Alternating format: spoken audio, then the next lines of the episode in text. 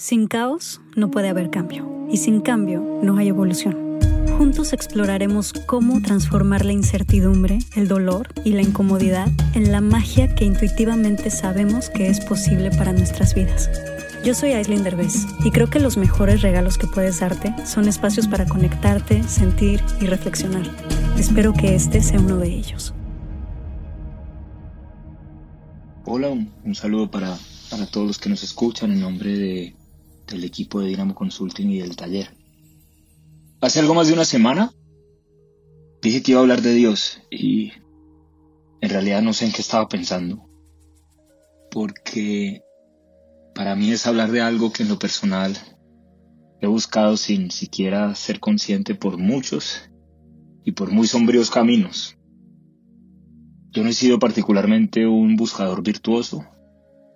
Siempre preferí las discotecas por encima de las iglesias, el alcohol por encima de cualquier cosa que me generara bienestar, las drogas por encima de la meditación, es decir, cualquier camino fácil y expreso que me llevara a ese lugar que hiciera más fácil soportar el tener que vivir conmigo mismo. Confieso que estoy haciendo este audio con algo de, de temor porque no quiero dividir, ni descalificar, ni alejar, ni maltratar. Ya en mi camino he tenido suficiente de eso. De manera que les pido que si en algún momento sienten que mis palabras puedan ser ofensivas y si te puedes sentir atacado por cualquiera de las cosas que, que voy a decir, simplemente les pido que cierren el audio y que guardemos el vínculo que tenemos. Yo prefiero mil veces tener un amigo que tener la razón.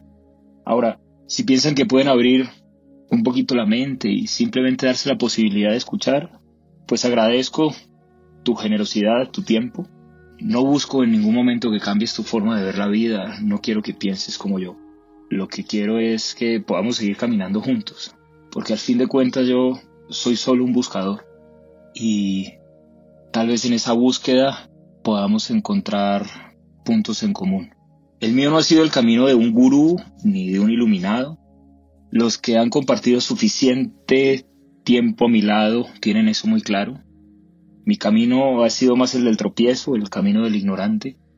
Y tal vez la mayor virtud que me ha acompañado es la voluntad de seguir levantándome.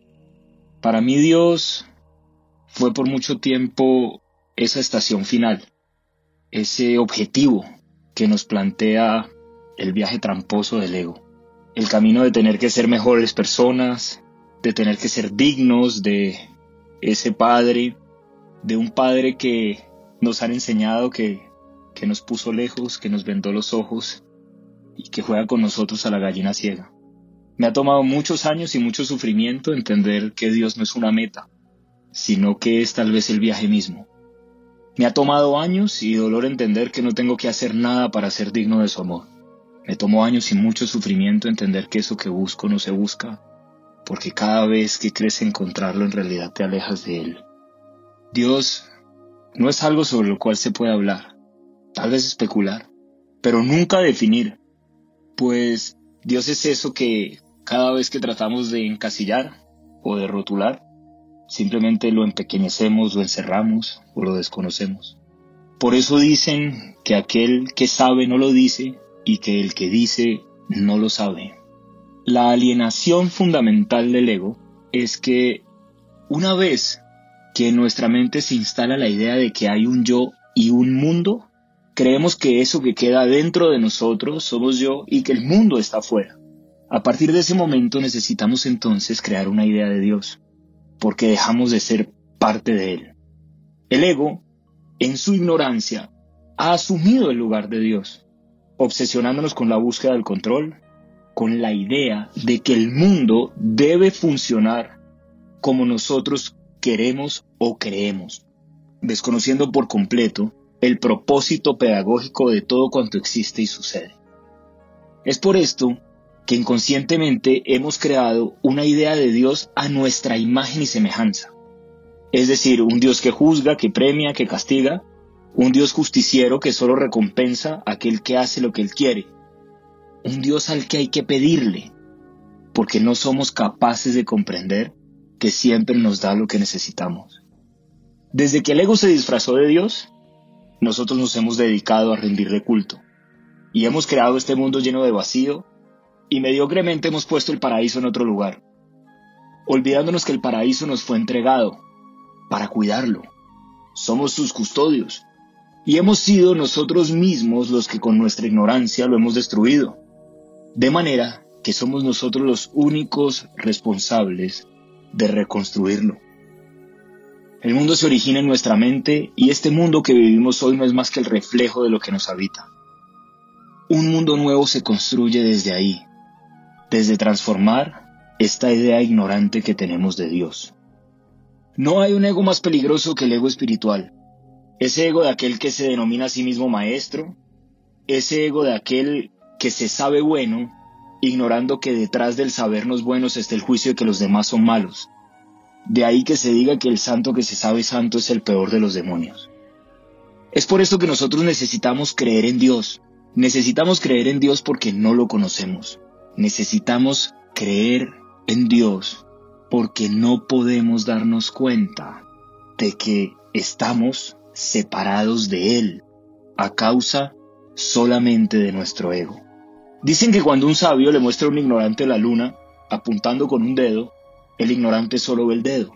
Y esto muestra lo que hemos hecho con las religiones. Hemos visto solo el dedo, desconociendo que todas las religiones apuntan hacia un mismo lugar. El problema fundamental está en que nos confundimos y creímos que somos seres humanos, olvidando que somos el universo entero. El miedo y la ignorancia nos hace sentir seguros en esta pequeña prisión de creer que soy alguien, que somos este cuerpo que habitamos transitoriamente. De ahí el miedo a dejar de ser, la búsqueda de dejar una huella o la idea de que algo nos pertenece. Creer en Dios es de ignorantes. Es decir, solo cree aquel que no conoce. Y ahí es donde ha estado la trampa. Nos enseñaron a creer en Dios, nos educaron para estar separados de Él. Esa separación es el origen de todo sufrimiento. Es el origen de nuestra incapacidad de ver de que todo lo que sucede en el universo responde a un proceso pedagógico. Vinimos a este planeta a aprender. ¿A aprender qué? Se preguntarán muchos. Para mí la respuesta es aprender que todos somos parte de Dios que eso que buscas está en ti. De hecho, que eres tú. Que no eres solo el cuerpo que habitas, sino que eres parte de todo. Ahí está tu templo. Si aprendiéramos a amar a Dios reconociéndolo en nosotros, también lo reconoceríamos en los demás. Es muy fácil inclinar la cabeza ante una imagen inerte, es muy fácil venerar un libro, es muy fácil estar en paz y comportarse con respeto en un templo. Sin embargo, se necesita mucho trabajo personal para doblegar el ego y para poder inclinar la cabeza ante otro ser humano igual que tú, reconociendo en él ese Dios que tanto buscas. Se necesita mucha humildad para aceptar y respetar a tu hermano tal y como es. Se necesita comprender qué es el amor en realidad para renunciar a tu deseo de querer convertir al otro en aquello que quieres. Se necesita conocer a Dios para entender que ese otro en realidad también eres tú. Por eso para mí ha llegado la hora de dejar de creer en Dios, de dejar de creer en Dios y empezar a conocerlo. Ese será el principio de la nueva humanidad que estamos llamados a construir.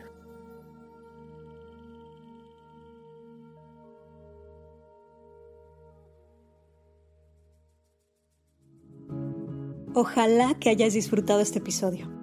Y recuerda que en nuestra página web, lamagia-delcaos.com, puedes encontrar mucha más información de estos temas y de nuestros invitados. Tenemos blog, tienda en línea y material exclusivo para los que se suscriban. Síguenos en todas las redes sociales como arroba la magia del caos. Gracias por darte este espacio con nosotros.